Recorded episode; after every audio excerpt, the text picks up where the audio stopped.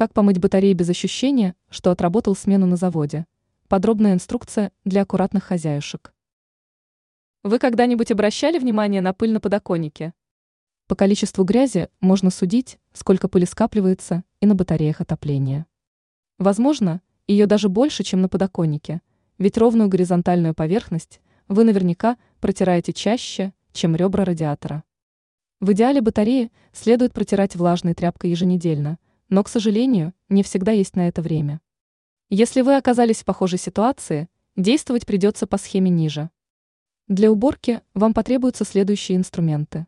Пылесос для удаления пыли, ведро для воды, жидкое моющее средство, ёршик для труднодоступных мест, две тряпки, одна для влажной уборки, вторая для сухой, а также старый свитер или другая ненужная вещь, которую можно положить под батарею во время уборки.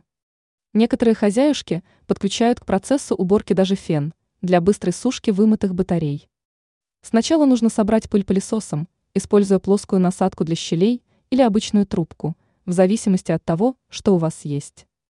Важно тщательно обработать все участки радиаторов, между секциями, заднюю и нижнюю часть батареи. Затем следует постелить свитер на полу под батареей, чтобы предотвратить попадание воды на пол во время мытья. Если у вас установлены чугунные батареи, наполните ведро теплой водой, добавьте несколько капель моющего средства и почистите пространство между секциями с помощью ёршика. После этого высушите батарею, чтобы избежать появления ржавчины.